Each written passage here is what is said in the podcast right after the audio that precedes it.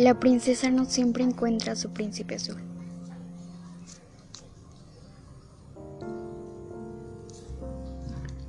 Recuerdo que nos conocimos una mañana soleada. Tú ibas paseando por la acera como si tuvieras al mundo en tus manos, con unas gafas oscuras y el cabello cobrizo alborotado.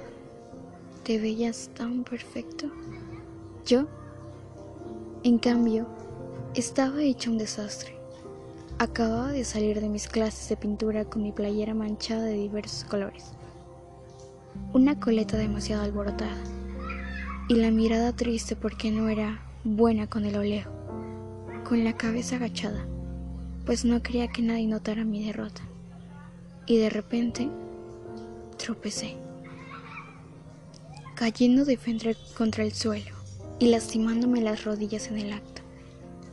¿Estás bien? El recuerdo de tus manos alrededor de mi cintura aún me causa el mismo cosquilleo. ¿Cómo lo odio? Bonita pintura. ¿Es una mujer? Sonreíste. Y yo caí como tonta hechizada por ti.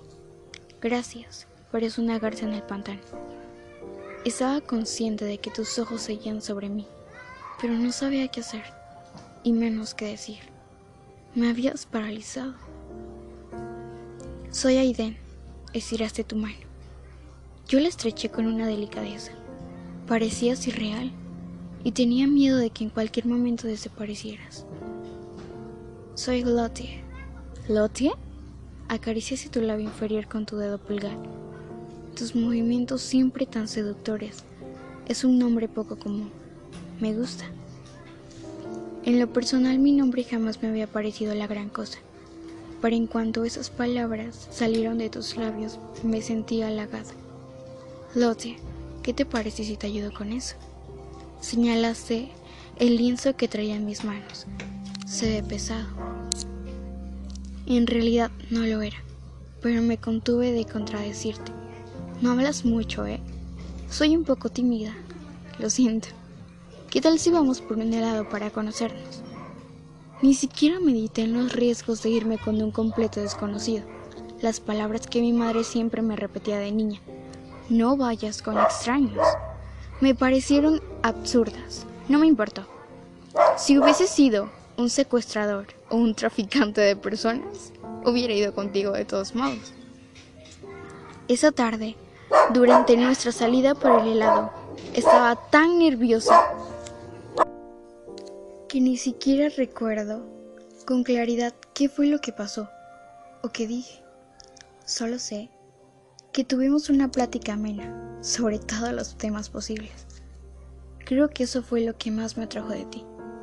No creías en tabúes y hablabas con tanta confianza en ti mismo. Sabías de todo un poco y contigo a tu lado jamás faltaba tema de conversación. Te conté sobre mis clases fallidas de óleo y tú escuchaste tan atento con tus ojos grises clavados sobre los míos. Sonreías cada vez que yo hacía alguna mueca desaprobatoria sobre mi pintura. Y reías cuando me sonrojaba por tus constantes halagos. Tu esencia me atrapó, me cautivó y lentamente, tomándome de la mano, me llevó hasta la perdición.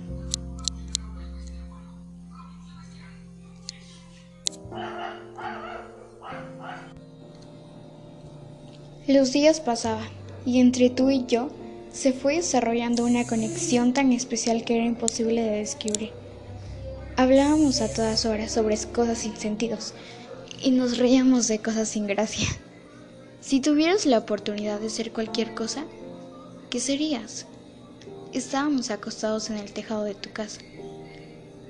Nos habíamos puesto de acuerdo para mirar las estrellas, pero por desgracia el cielo se había borrado de grandes y esponjas nubes grises. Aunque claro, eso no nos detuvo y nos acostamos el, uno junto al otro. Sería una estrella, dijiste totalmente, convencido, y yo fruncí el ceño. ¿Por qué? Me gustaría que la gente se fijara más en mí. En mi casa soy invencible. El tono melancólico de tu voz me hizo reaudarte con mis brazos Me dolía escucharte triste. Tú me miraste y yo sonreí con timidez. Pasaste tus brazos por mis hombros y me pegaste contra tu pecho. Olías a tabaco y perfume masculino. A mí me importas. Hablé tan bajito que no supe si me habías escuchado. Me llevé una gran sorpresa cuando pusiste tus dedos en mi barbilla y me obligaste a mirarte. Tus labios estaban tan cerca de los míos. Tu aliento chocaba contra mi mejilla y tus pupilas estaban dilatadas. El efecto de la luz que emanaba la luna sobre tu piel le da un aspecto sobrenatural. Eres muy bonita, Lottie. Me diste un beso en la punta de la nariz y no pude evitar sentirme decepcionada. Quería sentir tus suaves labios sobre los míos. Quería marcarlos para poder decir que me pertenecías, así como yo quería pertenecerte a ti. Un estruendo proveniente del cielo nos sobresaltó y luego reímos al insomnio. Parece que la lluvia se acerca. Será mejor que te lleve a tu casa. Entramos nuevamente a la casa por la ventana de tu habitación y después de despedirme de tu madre, me llevas en el auto de tu papá hasta mi casa. Pasaban los meses y los meses. Yo no sabía que estabas enfermo. Me enteré que tenías leucemia. Tu cuerpo y tu sangre ya no funcionaban. No quería que me dejara sola en este mundo. Me pusiste un reto. Una semana sin hablarnos, sin llamadas, sin mensajes, sin nada. Acepté.